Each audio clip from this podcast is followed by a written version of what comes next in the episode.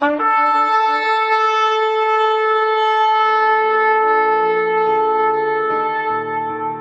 拜是本分，敬拜是机会，敬拜是恩典，敬拜是与神共享天伦。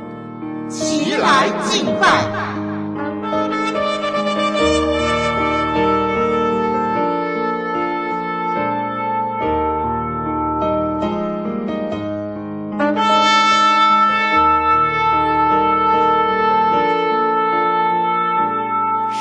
将到，如今就是了。那真正拜父的，要用心灵和诚实拜他，因为父要这样的人拜他。神是个灵，所以拜他的必须用心灵和诚实拜他。让我们齐声歌唱，敬拜永生上帝。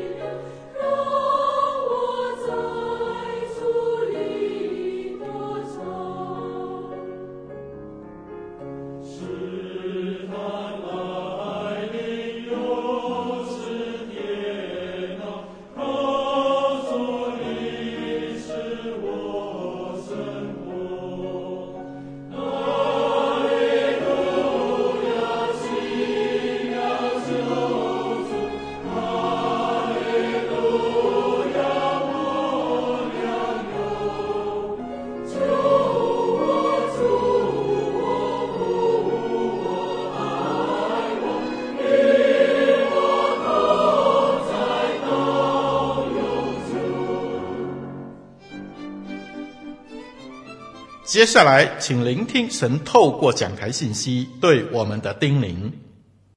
平安，弟兄姐妹，我是李丽文传道。让我们在今天这个敬拜当中，一起来思考这个题目：妖魔鬼怪，谁怕谁？弟兄姐妹，亲爱的听众朋友，你怕鬼吗？到底应该是我们怕鬼，还是鬼怕我们呢？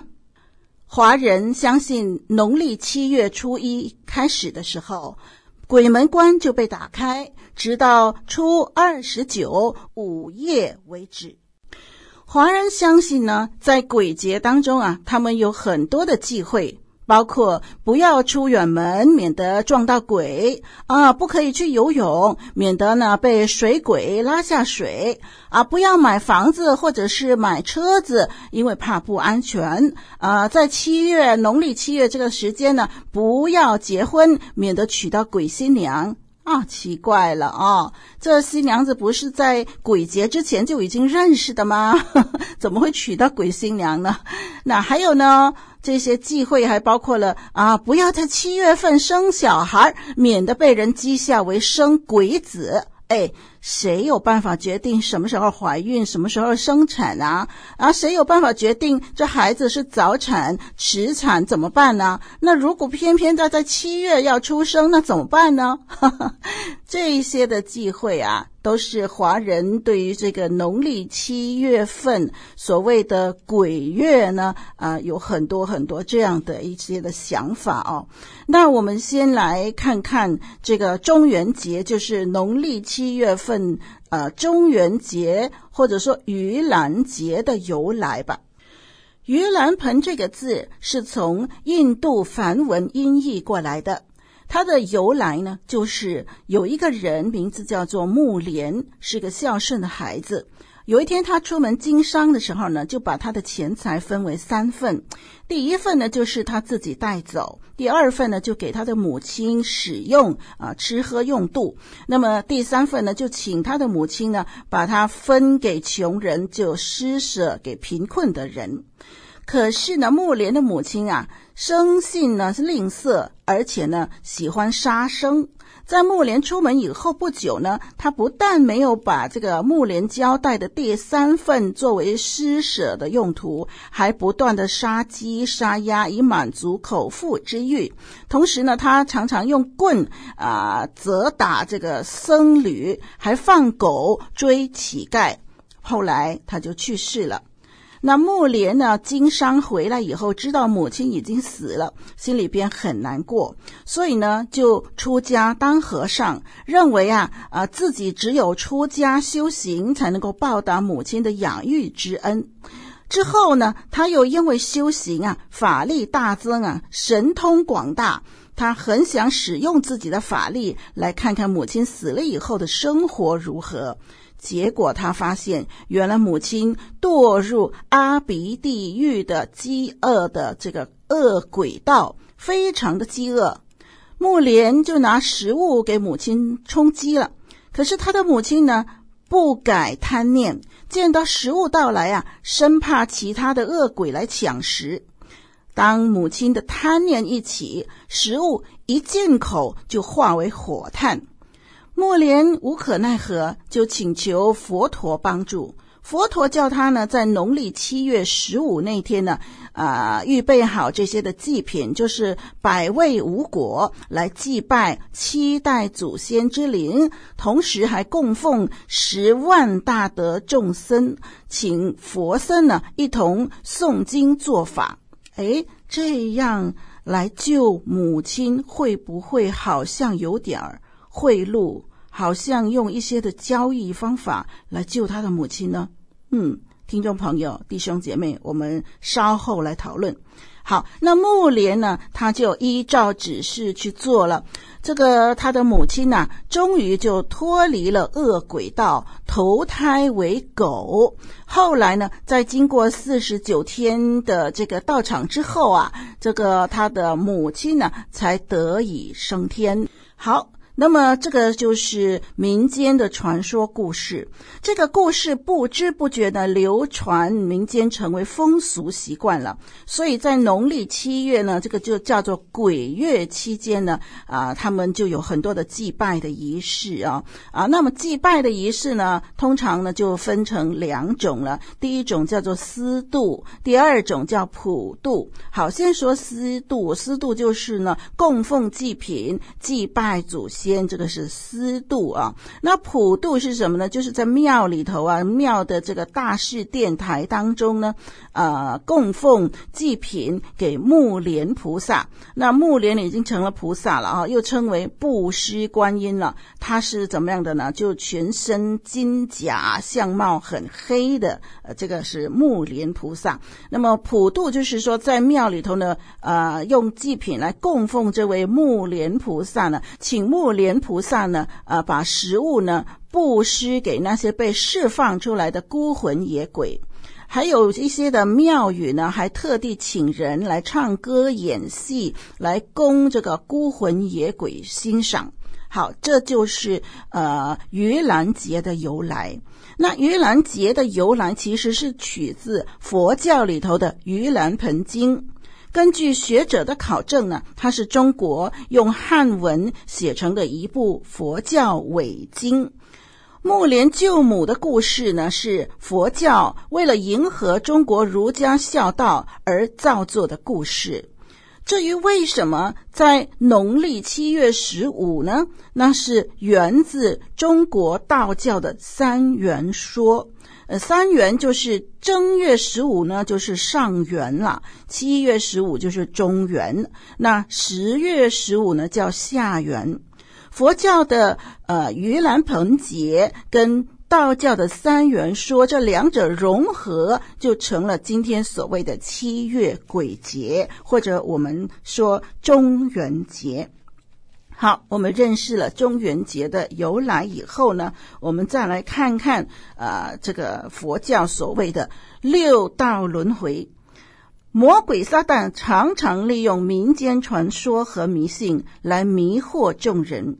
对于华人，就常深受佛教的六道轮回所影响。六道包括哪六道呢？那就是有三道是善道啊，好的啊，三道包括什么呢？就天道、人道、阿修罗道，这是三个善道。那恶道也有三个了，就三恶道，就畜生道、恶鬼道、地狱道。那三善道呢？这个天道是怎么样呢？就是说到说，凡是行善、有修行的人，转世的地方都去到天道，他们就受福报了。福报结束以后啊，根据他的因果呢，就转生其他的界了哈，就有六界嘛，就转生到其他界去了。那么呃，天道是不会老的，没有病的，可是呢是会死的。所以呢，啊、在天道不是永远存在在那里永享福气，而是呢，这个福气呢，在天道里边呢是有尽头的。在天道呢，一天呢是等于人间的五十年，这个是第一个善善道啊，这是佛教的思想。然后佛教认为第二个善道就是人道了。那么这是半善半恶的世界，根据自己的这个因果努力来决定他一生的起落。就是我们人，他们认为说我们人现在就是在这个呃人道里头了。那第三个善道呢，就是阿修罗道呢，就俗称为邪神啊，邪恶的神呢，有像神一样的法力，可是内心充满冲突和纠纷，这就是阿修罗道。阿修罗其实是梵语啦，那华语呢就是无端正的意思。这是三个善道，那三个恶道呢？刚才说是畜生道、恶鬼道跟地狱道啊。我们来说畜生道，呃，就是。惩罚那些呃作恶多端、犯邪淫、痴妄罪的众生。这些作恶多端的众生啊，他们就会转生投胎为畜生啊，就是去到畜生道，然后呢，互相啊杀害啊，并且继续堕落。啊、呃，其实，在佛教的思想里面，就是说，如果进入畜生道以后呢，其实是很难离开这一个道的。他们认为呢，呃，你吃他半斤就要还他八两啊，吃众生的肉呢，将来呢就一定要还债啊。所以，呃，如果你杀生的话呢，就会去到畜生道。然后来到这个第二个恶道，呃，恶鬼道呢，就是惩罚那些很自私的众生啦。因为生前呢不肯施舍啦，那么死后呢就会受饥饿折磨了。恶鬼道里头啊，他们是有寿数的啊，寿数呃有五百岁。这个恶鬼道的一天哈，是等于人间的一个月。再看看最后一个恶道呢，就是地狱道了。地狱道是惩罚那个残酷的众生啊，受各种的酷刑，惩罚终尽之后呢，就转生到恶鬼道。经过好几世以后呢，就转生为畜生。那在地狱种类很多啊。这个地狱道里边呢，分很多的类别，其中呢，阿鼻地狱呢，就是最辛苦、最痛苦的。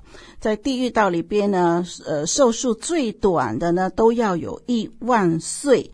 那么，地狱道的一天呢，等于人间的三千七百多年。好，这就是所谓的这个六道轮回，佛教的思想。好，我们听过了刚才我们所说的佛教他们的这样的一些的思想以后呢，我们来看看这六道轮回到底有哪些的错谬。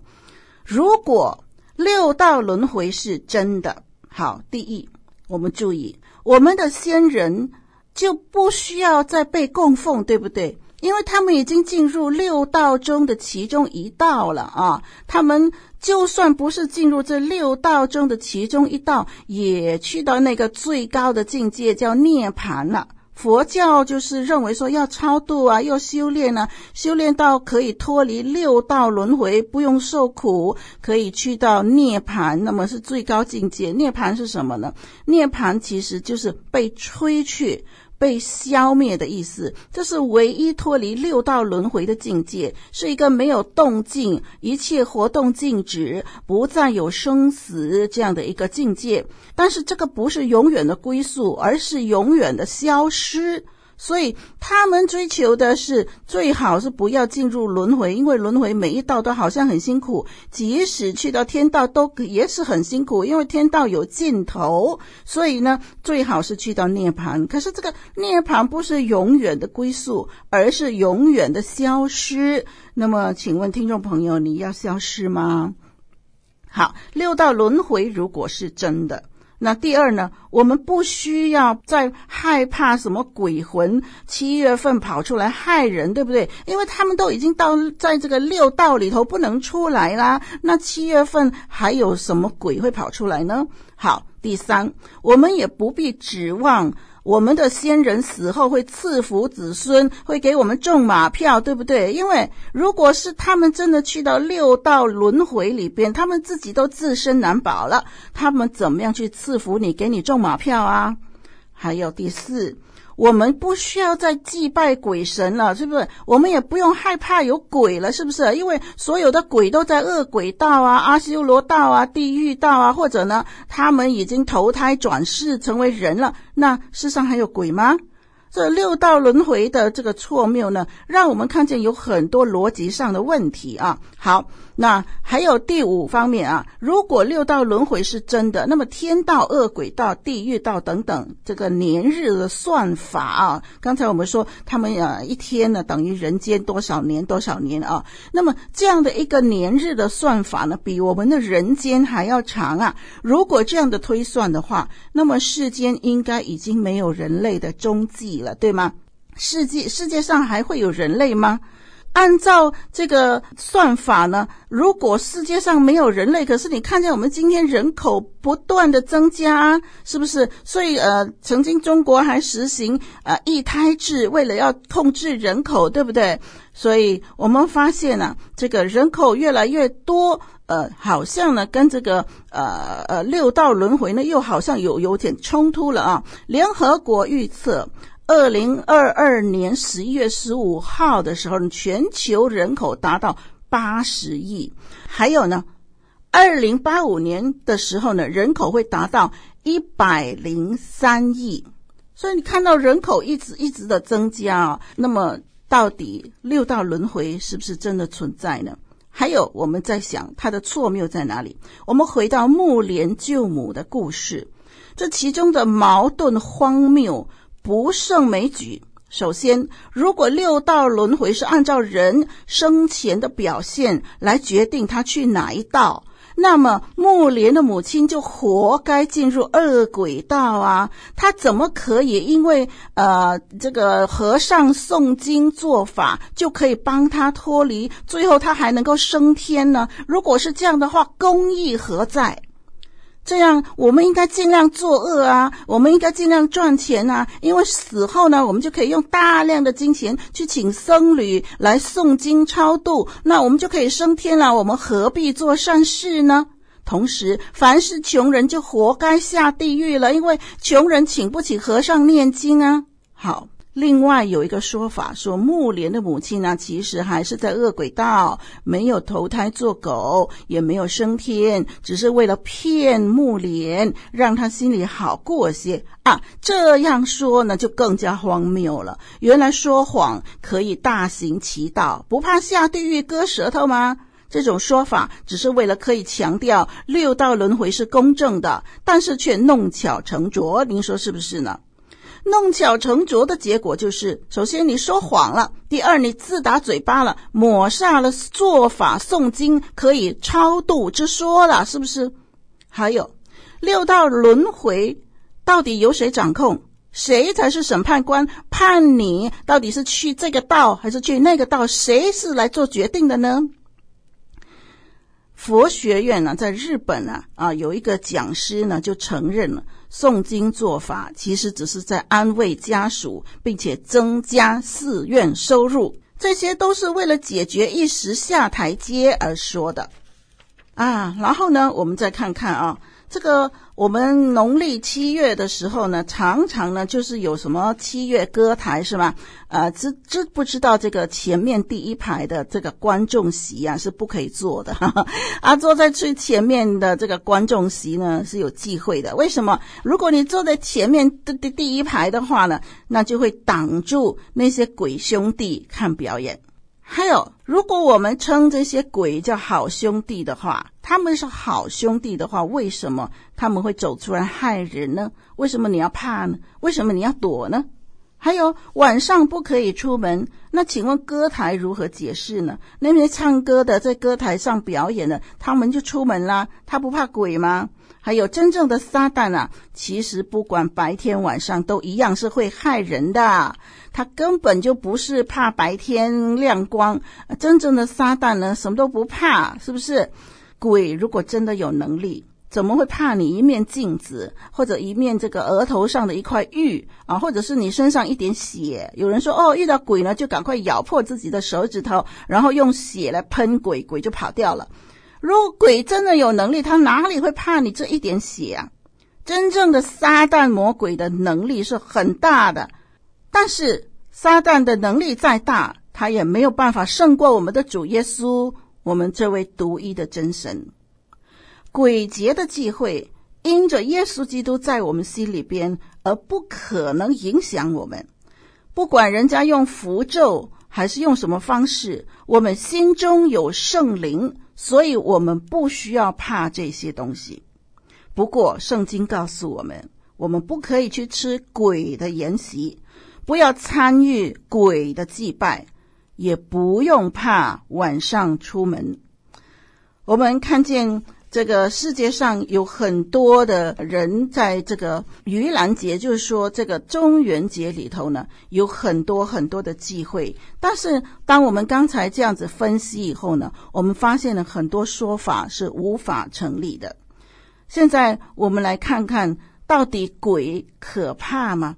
我们换个角度想，就觉得啊，这鬼啊，真是无能啊，是不是？哈，假如假如是这个华人心目中的那一种鬼的话，真是无能。但是圣经里边所写的真正的魔鬼撒旦，他是有很大的能力的。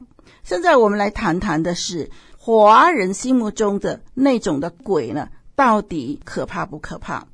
我们换个角度想，就觉得他无能了。首先，我们知道，常常我们看见一些鬼故事啊、鬼电影啊，他们就是呃演这个鬼啊，在门外啊，呃踱来踱去的那种脚步声啊，吓坏人，是不是？如果他在门外踱来踱去，他根本就没有能力开门呐、他用这个开门的能力都没有，他只能够用脚步声来吓人，那么你就知道他的能力有多小了，是吧？还有啊，你看到那个电影里边啊，演那个鬼啊，啊，舌头长长的啊，啊你看啊，他呢把自己的舌头放回去的能力都没有啊，那这种鬼呢，你还怕他什么呢？自己的舌头都放不回嘴里了，那他他怎么样有能力来害你呢？还有。有时候呢，就为了吓人，你就快听到鬼的哭声啊！哦，鬼在哭哦。那鬼哭的话，表示什么？表示他心里面有太多的无能、失败，是不是？那既然他那么失败了，你就不用想他有什么威力来害人啦。啊，还有呢，就是有一种什么鬼啊，就是无头鬼，是吧？哎呀，连自己的头都保不住，那他怎么样害你啊？还有一种就讨吃的鬼啊，连自己的三餐都没有能力照顾呢，啊，还要靠人施舍供奉。你说这种鬼，他能够怎么害你呀？再来就是啊，这些什么鬼啊，要要求各种的好处啊啊，其实啊，简直就跟寄生虫没有两样。这种鬼，你何必怕他呢？如果华人心目中的这一些鬼啊，你真的不需要怕他。真正要担心的是圣经里边所写的魔鬼撒旦，魔鬼撒旦隐藏在人的心里边，隐藏在人思想里边，随意摆布人，唯靠耶稣基督才能胜过。我们看一段经文啊，《帖撒罗尼迦前书》四章十三到十四节，这里描述人死了以后是怎么样的。帖撒罗尼迦前书四章十三到十四节说：“论到睡了的人，我们不愿意弟兄们不知道，恐怕你们忧伤，像那些没有指望的人一样。我们若信耶稣死而复活了，那已经在耶稣里死了的人，神也必将他与耶稣一同带来。”我们再看约翰福音十一章十一节。耶稣说了这话，随后对他们说：“我的朋友拉撒路睡了，我去叫醒他。”再看约翰福音十四章三节：“我若去为你们预备了地方，就必再来接你们到我那里去。我在哪里，叫你们也在那里。”这三段的经文告诉我们说，信耶稣的人死了以后不是变鬼。更不是去投胎，而是灵魂安息在主的怀里。而不相信耶稣的人，无论什么种族、信仰，无论什么背景，没有相信耶稣的人，因为他的罪还没有被解决，因着罪的缘故，在圣经里面所说的那个真正的地狱里边受苦。圣经里边的地狱。跟佛教所说的那个六道轮回里边的地狱道是完全不一样的。不信耶稣的人，因为罪的缘故，在地狱里永远受苦。真正的地狱充满了硫磺的火湖，是魔鬼撒旦受刑之处，是永无止境的刑期。我们看见圣经里边也承认有魔鬼。到底魔鬼从何而来呢？世界上到底有没有鬼呢？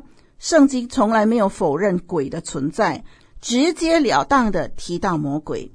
在以赛亚书十四章十二到十五节，路加福音十章十八节，彼得后书二章四节，犹大书六节，圣经告诉我们。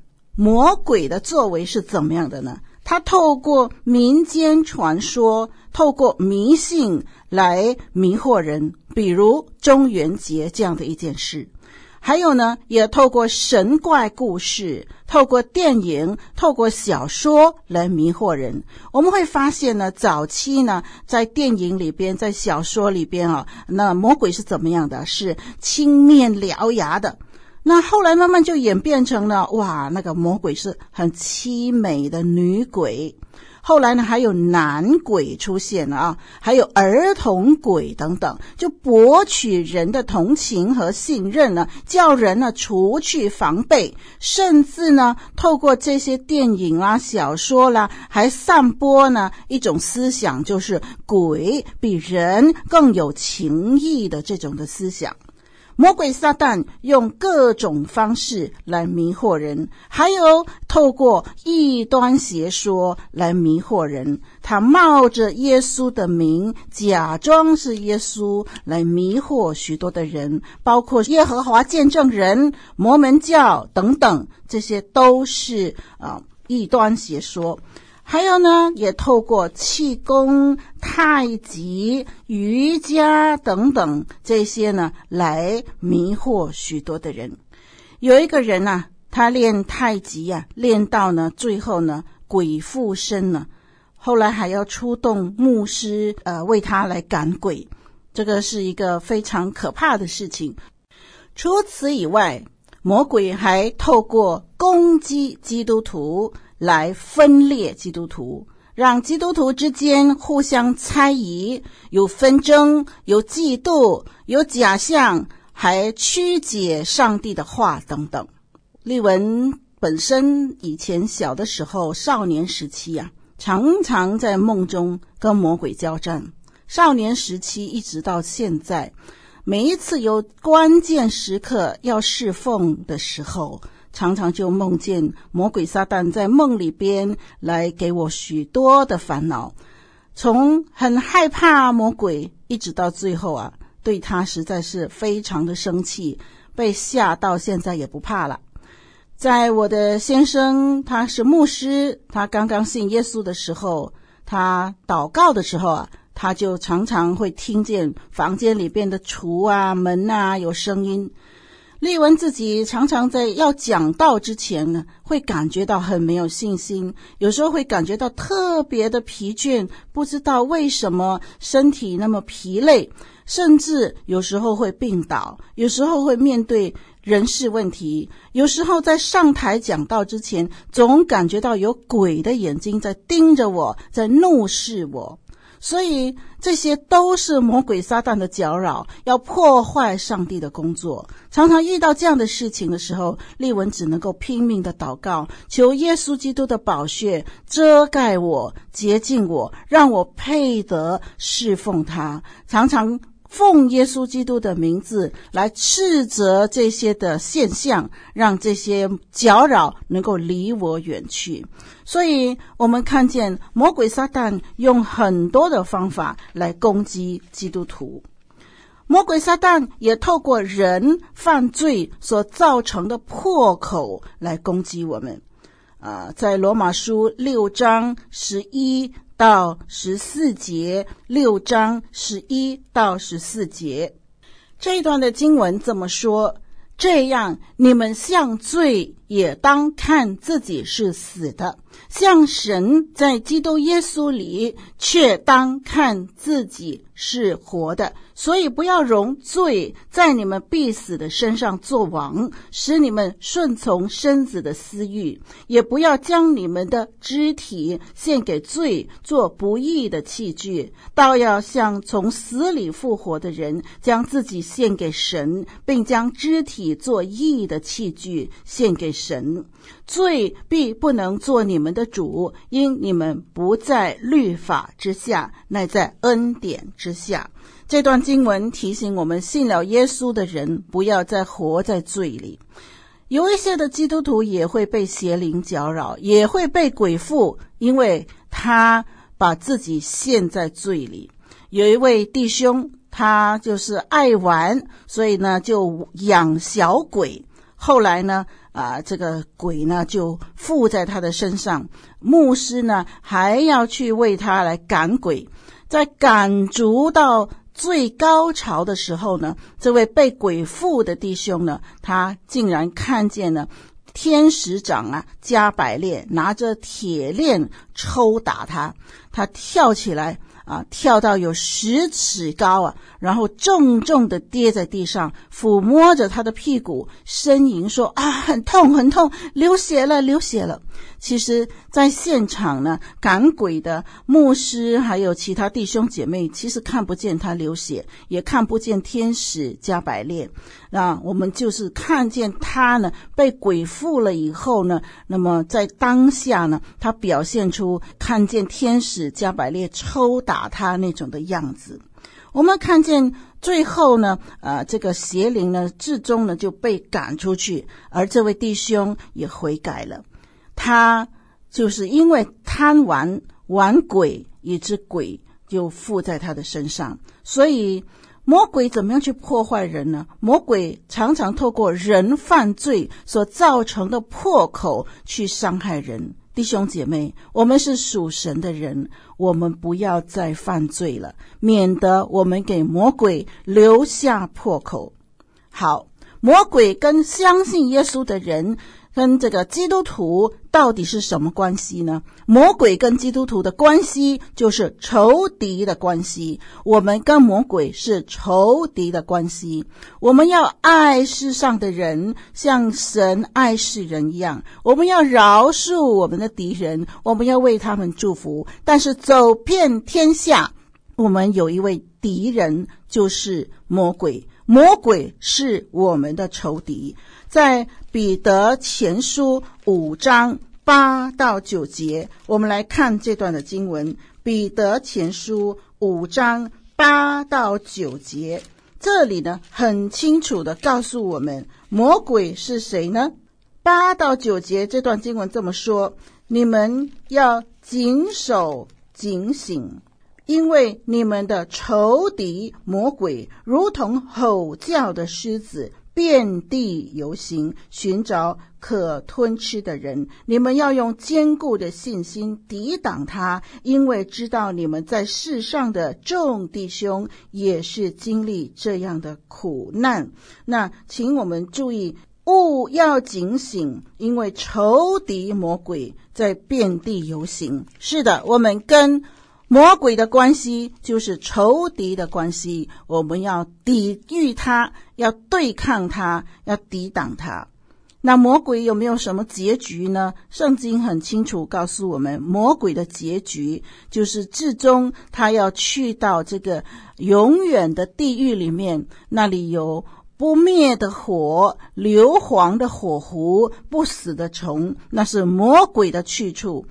创世纪第三章十四到十五节，创世纪三章十四到十五节说到魔鬼呢，将要被耶稣基督致命的一击，就是伤他的头。撒旦要伤基督的脚跟，是指耶稣要为偿还人的罪债而死在十字架上。但是这个耶稣的脚跟不是致命的伤，因为耶稣最终要从死里复活，并且在十字架上受死，实际上是给撒旦致命的一击。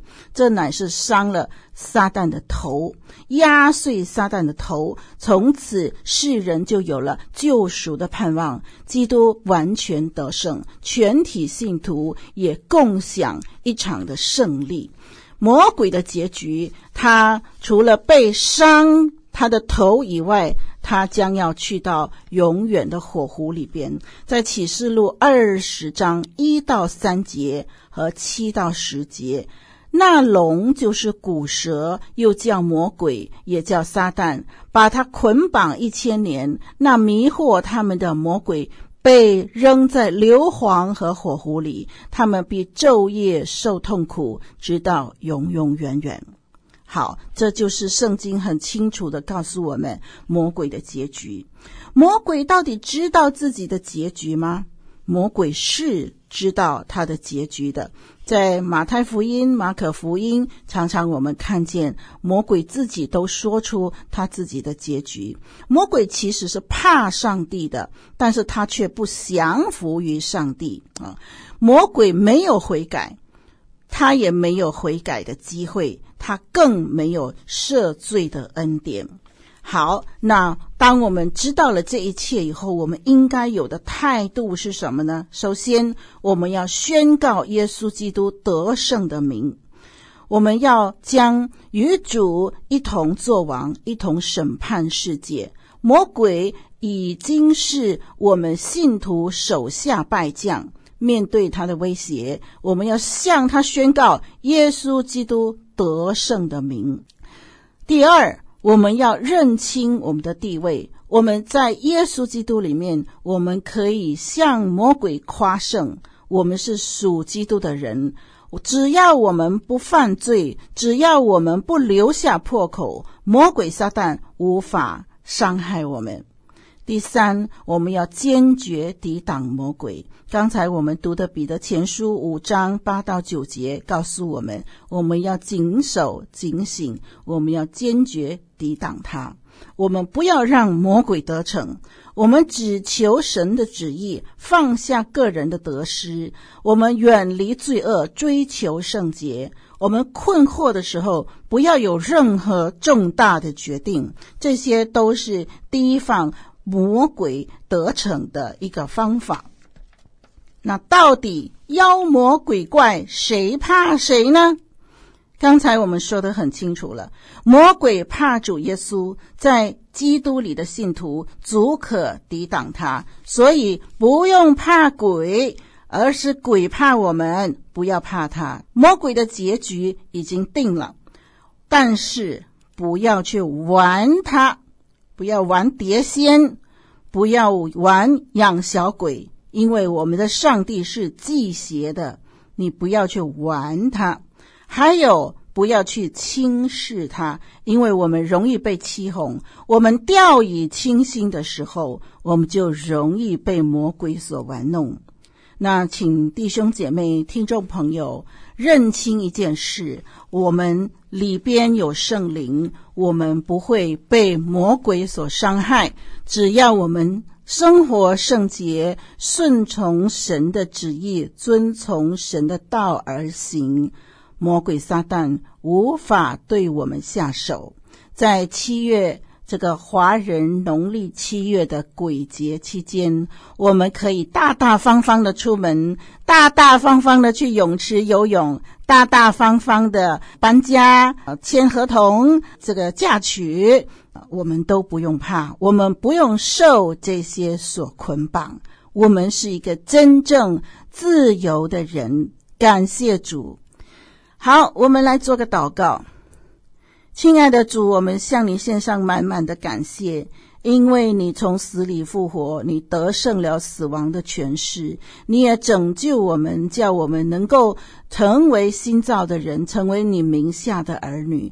我们已经脱离了这死的毒钩，我们脱离了死的捆绑，我们也有圣灵在我们心中，以致今天我们因为靠你，我们可以向魔鬼来夸胜。无论是任何一个月份，任何一个节日，主啊，我们。的每一天都是分别为圣，都是主所赐福的日子。主，我们不用害怕。是的，主，求你让我们知道怎么样过生活，让我们知道怎么样面对许多这民间传说、迷信的这些的说法，让我们可以活得更平安，让我们没有害怕，让我们。这个生活的见证可以荣耀你的名，让众人都看见我们真正的平安，以致他们也愿意来信靠你，来跟随你。求主释放那些被魔鬼撒旦、被邪灵所控制的人，主啊，叫他们能够得着你所赐下的平安、自由。谢谢主，听我们的祷告，如此祷告，奉主耶稣基督宝贵的名求的，阿门。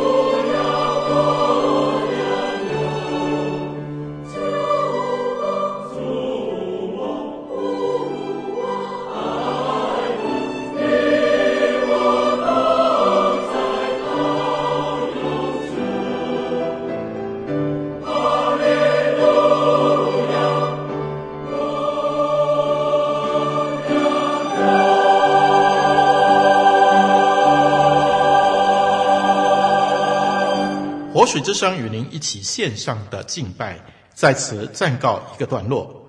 我们将在每个星期天与你一同敬拜神。欢迎锁定我们的网址。上帝祝福你。